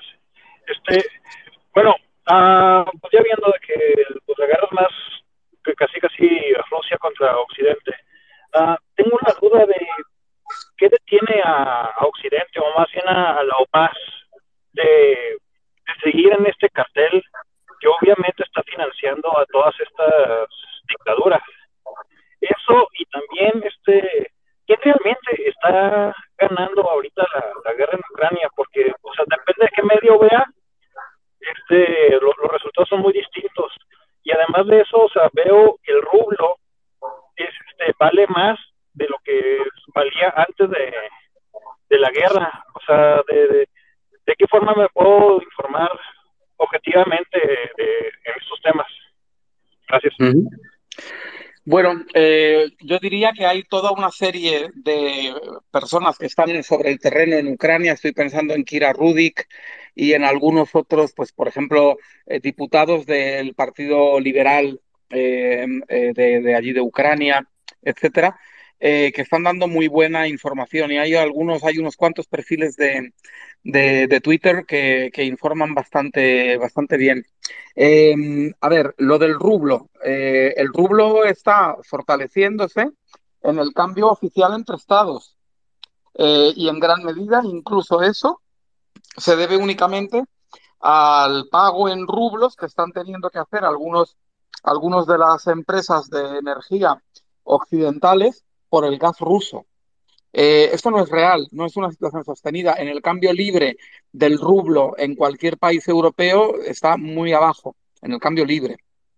Luego, en segundo lugar, eh, los medios de comunicación que, que son partidarios, bueno, que están eh, dando informaciones muy, es verdad, muy, muy, muy contrapuestas. Eh, ves de los medios principales de un país, te encuentras un día una noticia favorable a que Rusia está ganando y otro día te encuentras la contraria en el mismo periódico o en dos periódicos principales del mismo país, pues cada uno dice una cosa.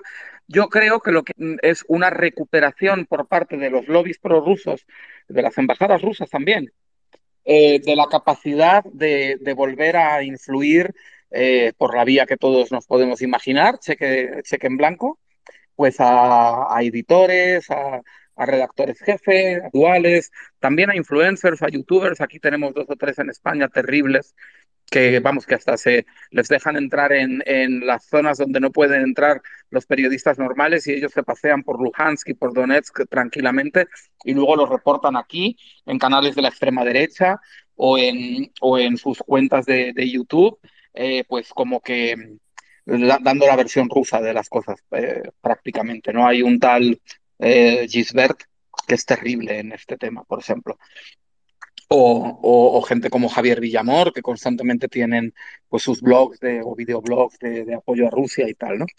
Entonces, ¿qué ocurre? Pues que sí, yo creo que efectivamente al principio había una unanimidad, un consenso extremo de todos los medios, de todos los políticos, de todos los gobiernos eh, y frente a Rusia, y eso se está debilitando. Han pasado los meses, hay fatiga, algo, y además, pues probablemente esté volviendo a, aflorar el dinero ruso para comprar voluntades. Y luego respecto de la, de la OPEP, eh, sí, efectivamente, Occidente lleva décadas sometido al, al cártel horrible de la OPEP, dictaduras como la venezolana, como las eh, monarquías absolutas del, del Golfo Pérsico, eh, etcétera, ¿no? Y, sí que es muy importante el quitarnos esa dependencia de encima. Y tal vez esta, este conflicto con Rusia sea lo que finalmente nos lo permita. Occidente tiene la capacidad de, de investigación científica y de aplicación tecnológica mil veces superior a la que pueda tener un país como Kuwait, como Omán o como Venezuela. Eh, lo único que necesitamos es ejercerla. Ellos lo que lo, han impedido durante décadas comprando políticos y, no solo políticos, sino como yo digo, hackeando la sociedad, haciendo que tengan fuerza en nuestros países movimientos supuestamente ecologistas para impedir que hubiera investigación, por ejemplo, en el ámbito nuclear, ¿no? Eh, y que se derivara a otras tecnologías pues renovables que están muy bien, pero que son mucho más lentas, ¿no? Entonces, em, eh, ¿se me escucha? Sí, te escuchas perfecto. Ah, perdón, es que pensé que, pensé que no. Eh, entonces yo creo que es, es, es, necesario esa dependencia y el momento es ahora, porque si nos quitamos la dependencia de Rusia, nos vamos a quitar toda la dependencia también de, de los demás productores de, de hidrocarburos, simplemente siendo capaces de producir nuestra propia energía en lugar de importarla. Excelente, muchas gracias, Juan. Gracias, Gerardo. Eh, bueno, vamos ah, con la siguiente. ¿Podría hacer un hilo recomendando los este, medios que recomendó ahorita, por favor? Un hilo recomendando ah, eh, que si pudieras hacer eso, Juan. Sí, con mucho gusto. A ver si me lo voy a anotar para hacerlo seguramente ya mañana por la mañana, pero voy a hacer un, un hilo con, con perfiles de información sobre Ucrania. Gracias por la presencia, Gerardo. Perfecto, bueno, continuamos entonces, vamos ahora con Rex, que por ahí tiene la mano levantada. Adelante, Rex, bienvenido. Rex, ¿nos escuchas? Muy buenas tardes. Buenas tardes. Hola. Hola, ¿nos escucha? buenas tardes. ¿Se escucha o no? Perfecto. Ok. Eh, bueno, mi pregunta es eh, para Juan, es básicamente preguntarle por qué la Unión Europea sigue entiendo tanto a, Hungría. Eh, entiendo que pues, con Turquía tienen que mostrarse pues un poco más tolerantes, ¿no? Turquía controla el estrecho de los Dardanelos, el acceso al Mar Negro, tiene una posición muy estratégica y pues bueno, tiene cierto leverage Erdogan para hacer ciertas cosas, pero ¿por qué?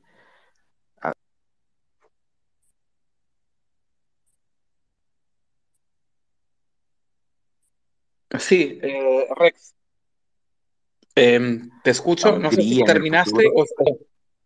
Se le está cortando, Rex, se te está cortando. lo siento, entonces dejo el micrófono. Es la conexión, yo creo. Eh, no, pero te quedaste a medias, Rex, eh, con lo de Hungría. Estabas preguntando de, igual si puedes terminar, please. Ah, ok, sí, que por qué toleran a Hungría, si la Unión Europea cuando representa los valores opuestos a Europa, o sea, pretenden recuperar a Hungría, piensan que van a poder recuperar a Hungría después de que se vaya Orbán, o es porque algunos países, otros países europeos comparten la visión de Hungría. Esa es mi pregunta. Es una muy buena pregunta, Rex, porque realmente es algo que nos preguntamos también muchos aquí. Cuando analizas un poco más a fondo el, tema, porque de verdad que ya hace años que, Hungría, siendo sensatos, tendría que habérsele aplicado el artículo 7 del, Tratado de Fondo y, tendría que haber salido de la Unión Europea. Pero lo cierto es que la batalla jurídica podría ser larguísima Tampoco está claro que la justicia europea fuera a dar la aplicación de medidas extremas a Hungría. Eh, ese es otro problema. Y luego, por otra parte, yo creo que geopolíticamente hablando, hay un miedo de muchos políticos europeos de que si se toman esas medidas de fuerza frente a Hungría, se pueda soliviantar y poner de parte de Hungría algunos otros países de la zona. Estoy pensando sobre todo en Eslovaquia. Por supuesto, Serbia, aunque no es miembro de la Unión Europea, pero es país vecino, es país candidato formalmente a la, incorporación, igual que Ucrania ahora. Eh, y, es decir, yo creo que temen el agrandar todavía más el problema. Y a lo mejor también tenían esperanzas de que las elecciones que ha habido este año no hubieran sido tan extraordinariamente favorables a Orbán como lo han sido, porque había una coalición de todos los partidos políticos frente a, frente a Fidesz, el partido de Orbán pero esto no ha sucedido. Orbán no solo tiene mayoría absoluta en el Parlamento, sino que tiene incluso mayoría cualificada para poder incluso modificar la Constitución él solo, porque tiene más de dos tercios de los diputados del Parlamento húngaro. Es, es algo verdaderamente terrible. Claro, lo ha conseguido con un control total y absoluto de los medios de comunicación desde hace ya años y con una política de gasto público de compra de votos mediante subvenciones generalizadas extrema. Pero bueno, el caso es que lo ha conseguido y tiene más de dos tercios del Parlamento y es muy difícil que Bruselas pueda eh, tomar medidas muy fuertes contra Hungría porque parece antidemocrático, parece como que estás condenando a un país que no vota como tú quieres, y luego además el miedo al contagio en País Dor, también el, el, miedo a perder geopolíticamente el país y tener ya definitivamente pues una Hungría fuera de la UE en la que incluso pueda haber bases rusas o, cualquier cosa. Tened en cuenta una cosa muy interesante, fijaos cómo eh, Víctor Orbán es percibido, eh, por ejemplo, en Estados Unidos por Tucker Carlson durante, en su programa de, de, televisión de la Fox, siempre invita y tal, pues como alguien que es un representante de la derecha más antiizquierdista, más eh, radicalmente contraria a la izquierda y al comunismo, etcétera. Bueno, y sin embargo, resulta que Hungría es el único país de la Unión Europea que ha permitido el asentamiento de un campus universitario del partido de una universidad del Partido Comunista Chino en territorio de la Unión Europea. Está a las afueras de Budapest y el alcalde de Budapest, que es liberal, eh, las dos avenidas que llevan hacia ese campus de la futura universidad del Partido Comunista Chino, protegida por Víctor Orbán, las ha redenominado, una se llama ahora Mártires Uigures y la otra Demócratas de Hong Kong o algo así. Es decir, eh, como veis, las eh, afinidades entre los totalitarios antioccidentales son muy grandes, tengan unos una imagen de izquierda, como la China comunista, y otros una imagen de derecha, como la Hungría de Orbán. Pero sí, yo soy partidario de medidas de mucha más fuerza por parte de la Unión Europea contra Hungría y creo que gran parte de Europa es partidaria de eso. Pero, sin embargo, eh, también ese temor al contagio en otros países y a, y a regalarle Hungría a Putin, pues pesan mucho en esa, en esa decisión de, ser todavía blandos, aparte de que no hay instrumentos jurídicos suficientes como para poder hacer eso de una manera tajante, limpia, rápida, y sería meterse seguramente en un problema eh, eh, de, litigio judicial muy complejo. Excelente, muchas gracias eh, Juan y Rex, gracias por tu pregunta. Eh, decían que seguía después de Rex Rodrigo, ¿verdad? Adelante Rodrigo. Vámonos rapidito, a ver si alcanzamos a terminar antes de las cuatro. Adelante, Rodrigo, ¿estás por ahí? Sí, buenas tardes, muchísimas gracias en Majo y a Juan Pina sobre este espacio que ya era necesario hablar ya anteriormente frente a este problemón creado por el mismo Estado ruso que está dando problemas a todo el mundo, incluyendo a la nación de Ucrania. El problema principal, el que yo he detectado, de la debilidad del Occidente por ser permisivo con lo de Rusia en sí y, y también con de la, esas conspiraciones que terminan siendo ciertas, lo que mencionó Juan Pina en términos ambiental, de la izquierda y de, no sé, de los ambientalistas, pero también de esa supuesta nueva derecha de estilo bots y así. Y tengo una pregunta porque estoy realmente preocupado si en caso de Ucrania gana la guerra o no. Si en caso de que Ucrania ganara la guerra contra Rusia, ¿cuáles serían las medidas más radicales o las medidas que se tenían que, que se deben tomar rápido para una recuperación de Ucrania? Porque si no se da un plan de recuperación fuerte de Ucrania en todo sentido, de reestructuración económica, Rusia se puede aprovechar y no lo podría juego. Entonces, según ustedes en sí, ¿cuáles serían las mejores estrategias para que Ucrania mínimo se estabilice y no tenga este tipo de problemas de política exterior provocados por su vecino Rusia? Sí, muchas gracias Rodrigo por, por tu pregunta. Eh, ojalá que, que, Ucrania realmente pues, pueda eh, rechazar completamente la, la invasión, eh, recuperar su integridad territorial. Yo creo que en, en, este caso va a ser necesario un plan de recuperación económica prácticamente comparable con lo que fue el plan Marshall después de la Segunda Guerra Mundial aquí en, en algunos países europeos. ¿no? Eh, y la manera de hacerlo pues puede ser de dos formas. Una es mediante la transferencia de fondos tipo pues intervencionista y con una macro subvención al Estado ucraniano. Esa no es mi preferencia. Y la otra fórmula es con unas condiciones de libre mercado pleno, total y absoluto en Ucrania que, eh, que sean aceptadas y toleradas por sus socios comerciales. Es decir, que durante 5, 10, 15, 20 años Ucrania puede hacer lo que se denomina un paraíso fiscal, yo prefiero llamarlo fiscal, eh, que sea un país con el cual comerciar salga absolutamente gratis. De hecho, las, las eh, medidas que ha adoptado la Unión Europea, curiosamente, en, en, todos estos últimos meses, van más o menos en esa, en esa misma línea. Pues eso habría que mantenerlo y habría que conseguir que Ucrania se recuperara mediante medidas no intervencionistas, medidas liberales en lo económico. Eh, pero yo tengo también mucha confianza en que el retorno de esos 5 millones de personas ucranianas, personas emprendedoras, personas que en su inmensa mayoría ya están trabajando en los países de acogida, porque, a ver, con, con todo el respeto, por supuesto, a refugiados de cualquier otro país, hay que decir que los refugiados ucranianos son gente pues, de clase media, muchos de ellos están necesitando apoyo económico para instalarse en los países, sino que han vendido lo que han podido, han salido de Ucrania, incluso con sus propios coches, han llegado a Polonia, a, Lituania, a Rumanía, y, enseguida han encontrado trabajo. Eh, es decir, es gente verdaderamente admirable que una vez que, se, que, retorne a su país, yo creo que lo van a levantar muy rápido, sobre todo si se aplican medidas de, de un eh, mercado extremadamente libre en todos los sectores de actividad.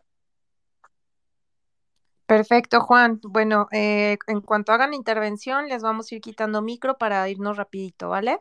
Ahora sí vamos con Ariel y luego con doctora Talía. Adelante, Ariel.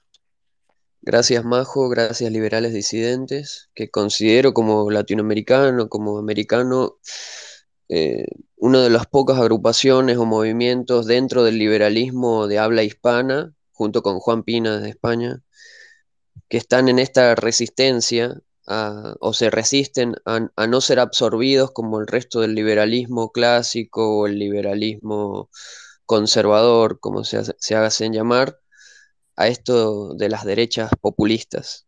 Así que celebro eso, celebro este espacio, le agradezco y felicito a Juan Pina porque ha sido impecable la exposición que ha dado.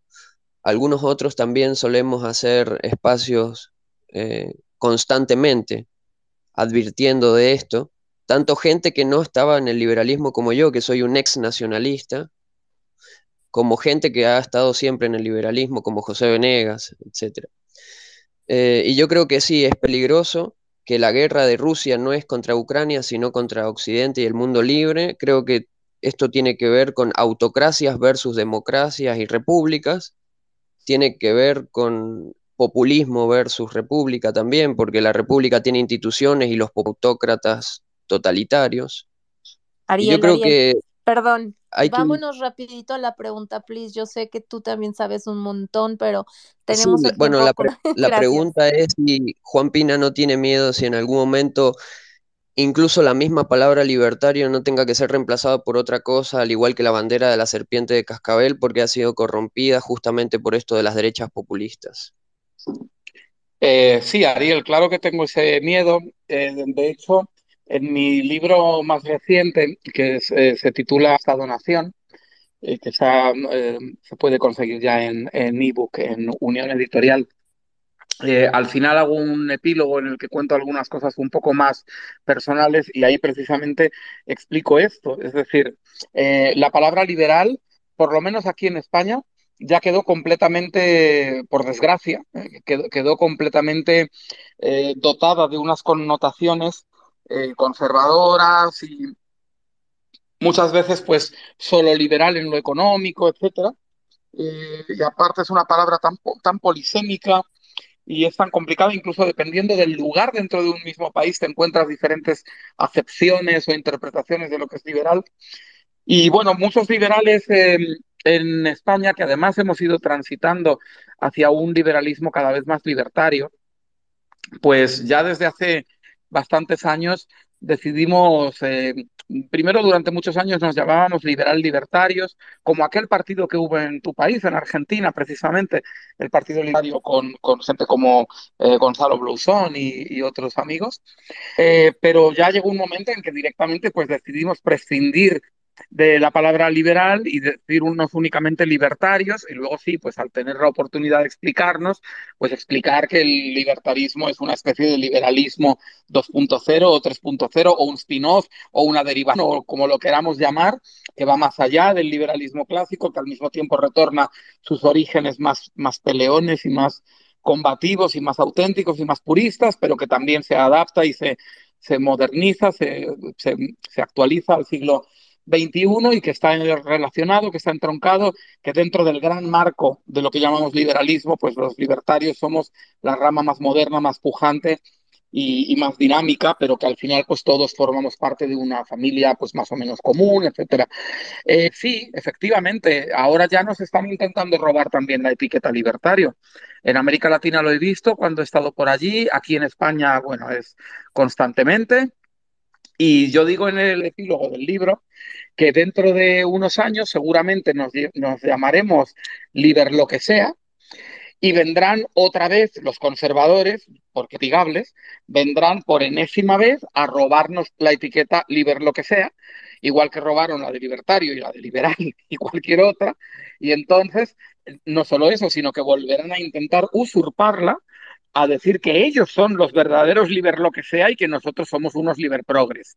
Y francamente, pues bueno, eso me parece que lamentablemente es una cruz con la que tenemos que cargar todos los liberales, tarios o lo que seamos, tenemos que cargar con esa, con esa dichosa cruz eh, constantemente, porque, porque es así y, y, no es algo nuevo, porque fijaos que Friedrich von Hayek ya en, en, tiene un librito, un opúsculo de las constituciones de la libertad, tiene como una especie de librito separado o de epílogo que se llama ¿Por qué no soy conservador? que se suele vender además a veces como libro independiente. Y en ese libro pequeñito de ¿Por qué no soy conservador? ya él denuncia esto. Eh, él critica muchísimo a los conservadores porque los considera como gente eh, inmovilista, eh, refractarios a todo cambio, temerosos de la, de la modernidad, de la evolución, de los avances, incluso científicos, tecnológicos, politológicos, sociales, del tipo que sea, y, que además no solo son temerosos, sino que luego, pues como no tienen ideas propias, porque su idea consiste en no permitir que haya ideas nuevas y en tratar de conseguir que nos mantengamos como en una urna de cristal, no evolucionemos y sigamos siempre igual, porque el conservadurismo es la ideología de la pura inercia, pero claro, necesitan, a veces necesitan ideas. Y entonces, ¿qué hacen? Robarle las ideas a los liberales, libertarios, Oliver lo que sea en el futuro y decir que ellos son los liberales, los libertarios y los liber lo que sea. Eh, vamos a estar así siempre. Esto es tremendo. Yo creo que cada 10, 15 años tenemos que cambiar de etiqueta porque nos la quitan. Es, así de sencillo. Porque son, bueno, pues gente sin escrúpulos éticos ni intelectuales que no tienen ideas propias y que necesitan adueñarse de las nuestras, que somos los que sí innovamos y creamos. Perfecto, pues sí, así es nuestra realidad. Eh, como dice Juan, en algún punto nos tendremos que cambiar el nombre también, porque en su momento los, la palabra liberal, pues los ah, en Estados Unidos son los socialistas y ahortarios parece que lo están apropiando los conservadores. Entonces, pues, pero sabemos y la tenemos clara, tenemos la libertad que pues de qué lado de qué lado estamos aunque nos cambiemos el nombre la tenemos clara y las bases y, y los antecedentes de, de, los referentes que tenemos pues lo, lo dejaron bien bien este fundamentado no Muchas gracias, Juan. Gracias, Ariel. Y continuamos con la última participación que sería por parte de Talía. Talía, hola, bienvenida. Adelante. Aló, muy buenas tardes a todos. Pues tengo una, una duda eh, principalmente por el personaje en cuestión que se menciona en este space. Realmente, ¿cuál sería el interés de Putin en las dictaduras en América Latina? Esa es mi pregunta concreta y muchísimas gracias por fomentar estos espacios. Gracias, Talía. Sí, muchas gracias, Talía. Eh, yo creo que Putin, cuando llega al poder, asume todo el legado de la Unión Soviética, que para él, como dije antes, es una gran tragedia el que haya implosionado. Él llega al poder en Rusia, intenta lo primero hacer fructificar esa, eh, esa estructura política que es la CEI, la eh, Comunidad de Estados Independientes, eh, para tratar de que no sean independientes, sino de que sean todos ellos protectorados de, Rusia. Y cuando hace política exterior, pues eh, intenta aprovechar las alianzas que ya tenía de la época soviética. Entonces, por ejemplo, en Oriente Medio trabaja muchísimo con Siria. Eh, Siria es un régimen socialista puro, eh, un, régimen cuasi comunista, digamos que es un socialismo un poco menos, digamos que sería algo parecido a Venezuela más que a Cuba, pero es un país que siempre ha sido, ya desde la época del padre del actual dictador, que es Bashar el-Assad, el, padre Hafez el-Assad, genocida además y terrible, un, tipo absolutamente tiránico, eh, trazó una alianza muy potente con la Unión Soviética y fijaos que tantos años después de la desaparición de la Unión Soviética, esa alianza todavía continúa con el actual régimen conservador o ultraconservador nacionalista de Rusia. Es decir, a veces la geopolítica parece que va en un plano ideológico diferente que el resto de la política. Y de la misma manera que Putin hereda Siria, pues hereda también Cuba. Eh, y la estrategia nueva de, Cuba y de Rusia para retomar el, poder en América Latina, incluso ampliarlo, es el sadismo. Eh, y les ha salido, les ha salido bien la, jugada. Eh, les ha salido bien, primero porque ha hecho bien, segundo porque Estados Unidos, sobre todo en la época de Trump, ha sido terrible y, han eh, destrozado cualquier posibilidad, por ejemplo, de que la operación Guaidó eh, funcionara y saliera adelante. Eh, al primer ladrido del digo siempre, pues ya se acabó la operación Guaidó. Eh, pero es que además también ha contribuido la derecha tan bien alimentada seguramente por Putin, porque esta derecha, en lugar de dedicarse a ofrecer frente al socialismo del siglo XXI alternativas de libertad económica y personal, de libre comercio, de prosperidad, de, hablar de economía, de hablar de, cómo generar riqueza, de convertir a la gente pobre en microemprendedores que puedan subsistir, eh, de, bajar estos, de, quitar eh, todo tipo de, de em, y de ataduras intervencionistas del Estado en la sociedad y en la economía, pues en lugar de eso, resulta que la derecha actual latinoamericana se ha dedicado a, eh, pues por, por, influencia del yunque, de los evangélicos o de quién sé yo quién, del opus, no sé, pero se han dedicado a hacer una, lo que ellos llaman una batalla cultural, que en realidad no es una batalla cultural, sino que es una cruzada religiosa, y se han dedicado a eso y han, han eh, descuidado el centro político, han descuidado la política económica y lo que han hecho es, para ganar la batalla cultural, según ellos, perder la batalla política. Y la han ido perdiendo país tras país. Y acaba de caer Colombia y ah, después del verano va a caer em, este, eh, Brasil. Eh, Honduras ya se perdió. ¿Qué queda? Argentina y México, lamentablemente, están en muy mal camino. Perú ya se perdió el año pasado, no queda nada. Queda Ecuador, veremos cómo termina, y, el amigo la calle Pou en Uruguay, y casi casi parar. Y, eso es, esa es la, acción ingenua, suicida, absurda, ridícula eh, de la derecha latinoamericana, que además es merecedora de ese castigo que ha tenido en las urnas por haberse radicalizado y por haber llegado a unos eh, extremos que francamente no los veíamos en cuanto a algunas de las posiciones que mantienen desde los tiempos de, de, la, de la derecha dura de los años 20, 30. Y aquí en Europa, pues bueno, Hungría y Polonia ya han caído, veremos qué pasa con Italia en septiembre. España lamentablemente no va por muy buen camino tampoco. Y, eso, es una, es una lucha sin cuartel. ¿Qué interés tiene en América Latina? El mismo que tiene en todo el resto del mundo. Geopolítica. A Putin solo le interesa la geopolítica, no le interesa la economía. Y la prueba es que tiene hundidos en la miseria a, 150 millones de rusos. Es que es un país tres veces España en población y tiene un PIB ligeramente superior al de España, equivalente más o menos al de Italia. ¿Cómo es posible? ¿Cómo es posible? Pues porque a Vladimir Putin ni le interesa realmente eh, la, economía, ni le interesa el bienestar de su pueblo, mucho menos la libertad de los rusos. Mantiene un sistema político absolutamente de elecciones de cartón piedra, un parlamento de cartón, o sea, totalmente todo ficticio. Los verdaderos eh, opositores están en el exilio o en la cárcel, incluyendo nuestros eh, compañeros eh, libertarios rusos que están entrando y saliendo de las cárceles de Putin cada dos por tres.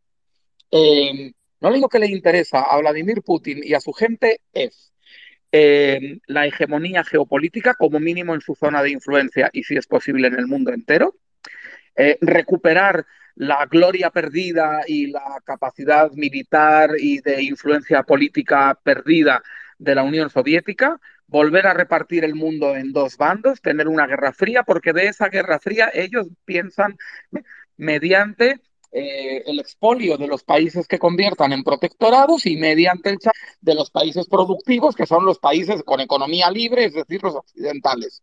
ni más ni menos que eso. Entonces, el interés por Latinoamérica, bueno, pues los países heredados y los que puedan ir sumando eh, mediante la acción de esos heredados, pues perfecto. Y si se consigue hacer eh, para, para, mm, para Vladimir Putin, eh, la geopolítica es un tablero del juego Risk, que no sé si conocéis algunos, es un juego en el cual tienes un mapa del mundo dividido en como en zonas, en regiones y en países y tal, y entonces pues tú ahí atacas de uno a otro y defiendes y tal, bueno, es el típico board game, ¿no? El típico juego de mesa. Y yo creo que así es exactamente como ve Vladimir Putin el, panorama internacional.